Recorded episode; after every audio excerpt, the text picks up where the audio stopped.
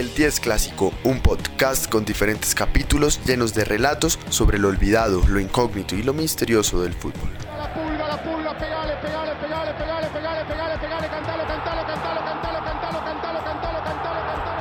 Un podcast hecho de futboleros para futboleros. En el capítulo de hoy, el descenso a los infiernos de la Serie A. Italia se ha caracterizado por formar jugadores de clase mundial, con elegancia dentro y fuera de la cancha. Su liga, llamada Liga Calcio Serie A, pero más conocida simplemente como la Serie A o el Calcio, ha sido testigo de tardes y noches de abundancia, ópera y fútbol. El Olímpico de Roma, el San Paolo de Nápoles, el Giuseppe Meazza para los hinchas del Inter o San Siro para los hinchas del Milan han sido los escenarios para decorar este espectáculo. Corría el año 2015. Los futboleros tuvimos que ver cómo desde Suiza se destapaba el caso de corrupción más grande y vergonzoso del fútbol mundial, el que posteriormente se denominaría en todos los continentes como FIFA Gate, presentaba al mundo un entramado de corrupción, chantajes, sobornos, fraudes y lavado de dinero en la más alta esfera del deporte rey. Joseph Blatter, Michel Platini, Grondona y hasta nuestro Luis Bedoya eran pedidos por la justicia para responder por múltiples cargos. El FIFA Gate no será un caso aislado, o por lo menos no es el único escándalo de corrupción que ha afectado al balompié profesional, lastimosamente. Durante la temporada 2005-2006, el mundo tenía puestos los ojos en Alemania, país donde se desarrollaría el Mundial apenas terminaran las ligas domésticas de todo el mundo. En España, el Barcelona se encaminaba a su segundo doblete de la historia, al completar el bicampeonato en la liga y al llegar a la final de Champions donde se vería la cara contra el imponente Arsenal de Thierry Henry. En la Premier League, la gran inversión del ruso Roman Abramovich ya estaba dando sus frutos, consagrando a un Chelsea como campeón con varios puntos por encima de un gran Manchester United. En Francia, la liga era dominada por el Olympique de Lyon, mientras el Mónaco y el PSG no eran más que equipos secundarios de mitad de tabla. En el calcio, solo tres puntos separaban al primero del segundo, en una carrera por el Scudetto plagada de estrellas. En el primer puesto, la Juventus de Fabio Capello, equipo que contaba con Alessandro El Piero, David Trezeguet, Mauro Camoranesi, Lilian Thuram, Patrick Vieira y el ganador del Balón de Oro en 2003, Pavel Nedved. En la segunda casilla, un Milan de ensueño. Dida, Nesta, Cafú, Maldini, Pirlo, un joven Kaká, Rui Costa, Gattuso, Sidorf y el goleador y balón de oro, Andriy Shevchenko, todos comandados por Carlo Ancelotti. No obstante, el final de la temporada del calcio y del fútbol europeo se empezó a ver eclipsado por rumores de la existencia de unos audios que ponían en una situación comprometedora al designador arbitral de la Serie A, Paolo Bergamo, y a altos dirigentes de importantes equipos italianos. Al principio, la justicia italiana trató de hacer sus averiguaciones con bajo perfil, pero salieron a la luz nombres de involucrados como el del director general de la Juventus, Luciano Moggi, y el dirigente del mismo club, Antonio Giraudo y los nombres de algunos clubes. En un principio la lista la conformaban Juventus, Fiorentina, Lazio, Udinese, Messina, Siena, Crotone, Avellino y la Regina. Con todo y pruebas, los juzgados de Turín desestimaron el caso y lo cerraron. El caso no duró mucho tiempo así, ya que finalmente los audios y las pruebas fueron filtrados a importantes medios como la Gaceta de lo Sport, La República, El Carrieri de la Cera y Tuto Sports, confirmando los rumores de pasillo y desatando el escándalo no solo en las calles italianas, sino en todo el mundo del fútbol. Esta presión mediática obligó a reabrir el caso. Pero, ¿en qué consistían las acusaciones?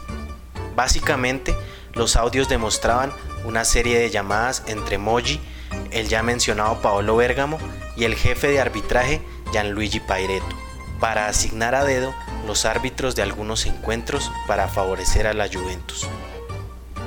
Posteriormente se conocería que equipos como Lazio y Fiorentina también tenían contactos con Paireto y Bergamo, pero en una menor medida, y que Moji también estaba usando sus influencias para presionar al técnico de la selección italiana Marcello Lippi, para llevar al mundial que se avecinaba algunos jugadores bianconeros. El caso del Milan fue muy curioso, ya que tras desatarse el escándalo, Silvio Berlusconi, dueño del club, le pidió a la Federación Italiana que se le quitara el escudeto a la Juve de la temporada 2004-2005 y el que acababan de conseguir, y estos debían ser entregados al segundo de la tabla, que no era ni más ni menos que el Milan. Días después de esta petición, salieron a la luz audios comprometedores de un empleado de poca monta, de no tan alto rango, pero muy allegado a Adriano Galliani, vicepresidente de los Rozzoneri, que lo involucraban con Paireto y Bergamo, por lo que el Milan también entró en el escándalo y en las investigaciones. El fiscal de la Federación Italiana, Stefano Palazzi, quería que este juicio sentara un precedente y que el castigo fuera ejemplar. Las sentencias que solicitaba abarcaban la pérdida de la categoría para la Fiorentina, el Milan, la Lazio, la Regina y el Siena, además de una penalización en su primera temporada en Serie B de más de 20 puntos y la pérdida obviamente de las posibilidades de ir a Champions por muchos años. Mientras tanto, para la Juve exigía cosas parecidas, con el agravante que éste solicitaba su pérdida de categoría hasta la Serie C. Pese al gran escándalo que rodeaba la Federación Italiana, el cual había sido bautizada como Calciopoli, esta va al Mundial de Alemania y bajo todo pronóstico gana el campeonato, despachando en semis a la selección anfitriona y derrotando en la final por penaltis a una favorita selección francesa.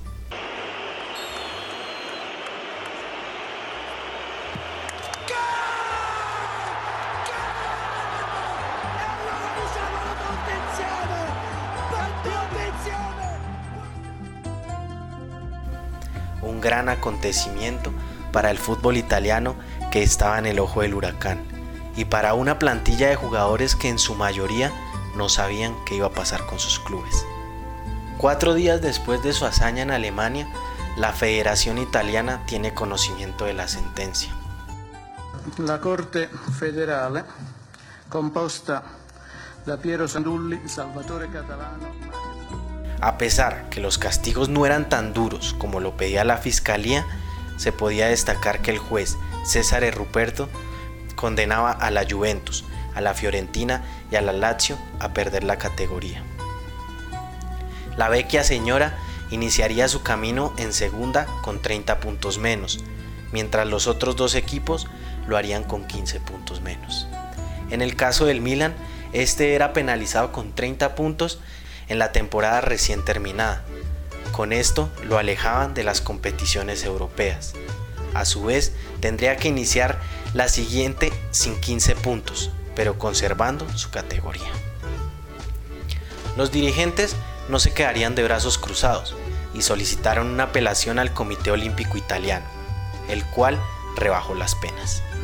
La Juventus no pudo salvarse del descenso ni de que le fueran quitados de su palmarés los campeonatos del 2004-2005 y 2005-2006. Pero iniciaría la Serie B con menos 9 puntos. Por su parte, Lazio y Fiorentina lograron conservar su categoría. Fueron alejados de las competencias europeas en la temporada siguiente e iniciarían el campeonato con solo 3 puntos menos. El Milan pudo reducir los 15 puntos de penalidad a 8 y participó en la Champions 2006-2007. La modesta Regina fue sancionada con una multa económica de 68 mil euros y 11 puntos en el curso siguiente, mientras el Siena fue castigado con un punto menos en la temporada 2006-2007. Por otra parte, algunos dirigentes también fueron los grandes perdedores en el juicio por el Calciopoli. Luciano Moggi y Antonio Giraudo, quienes fueron considerados las cabezas del escándalo, se les condenó a pagar 5.000 euros por cada acto ilícito cometido. Fueron vetados de por vida para ocupar un cargo relacionado al fútbol y penas de 3 y 5 años en la cárcel respectivamente por utilización indebida de influencias y abuso de poder. Por este escándalo, otras 15 personas fueron condenadas a penas de prisión de entre 1 y 2 años, destacando en este grupo al presidente de la Lazio, el presidente de la Regina, el propietario de la Fiorentina y el ex vicepresidente de la Federación Italiana de Fútbol, Innocencio Mazzini. En el caso de Paolo Bergamo y Paireto, fueron condenados a 3 años y 8 meses y 1 año y 11 meses respectivamente. Adriano Galliani, vicepresidente del Milan, solo tuvo una inhabilidad de 5 meses, mientras los árbitros implicados salieron muy bien librados, ya que solo inhabilitaron por 4 años a Máximo de Santis, dejando a los demás sin mayores sanciones que el escarnio público. Durante el juicio a Moji, este inició una cruzada contra el Inter, ya que se dieron a conocer nuevos audios donde Máximo Moratti, presidente de los Nerazzurri, también mantenía conversaciones sobre los colegiados con Bergamo y Paereto. Según los abogados del exdirigente juventino, abro comillas.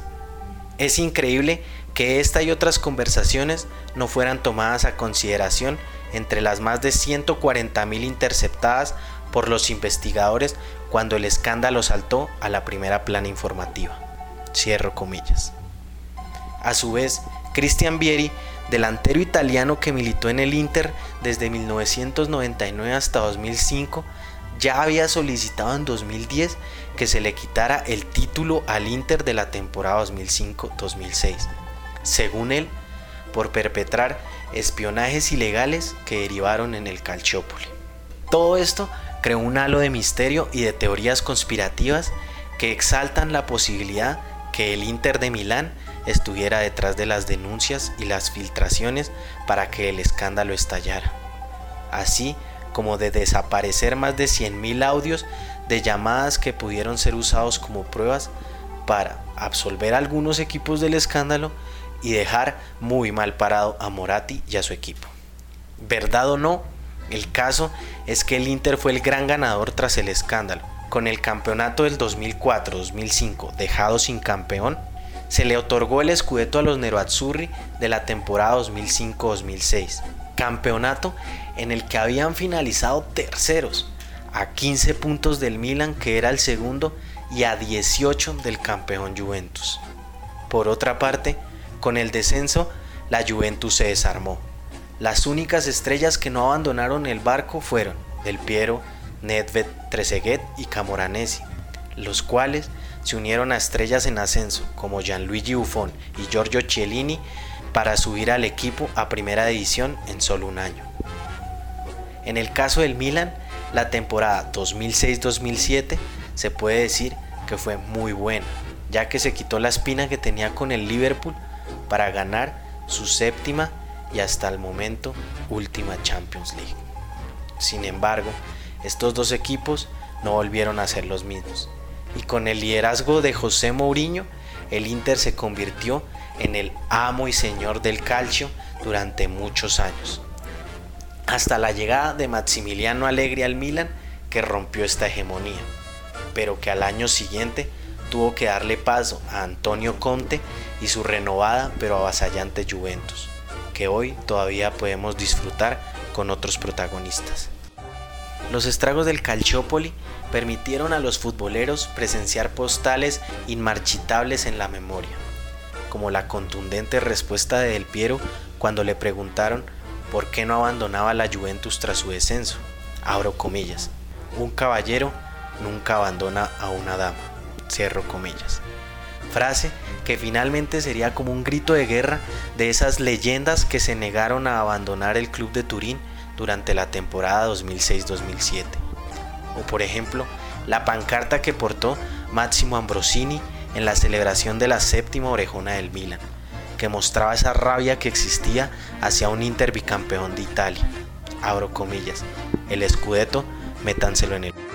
Cierro comillas. Pero también hay que decir que el escándalo dio inicio a la pérdida de importancia de la Serie A en el fútbol europeo. Los grandes jugadores a raíz del escándalo ya no querían ir a Italia, preferían España o Inglaterra, que para ese entonces emprendía con los contratos multimillonarios de televisión que daban una solvencia admirable a todos los equipos.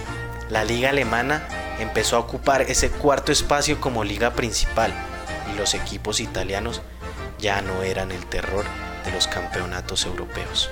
Una crisis de la cual se han estado levantando poco a poco, pero que han dejado como gran perjudicado a un Milan que desde esos años no ha vuelto a ser el mismo. Un Inter que pese a su hegemonía solo consiguió una Champions y hoy se encuentra en un proceso de renovación. Y una Juventus que a pesar de las grandes inversiones y de su gran plantilla no puede concretar su sueño de alzar nuevamente una orejona.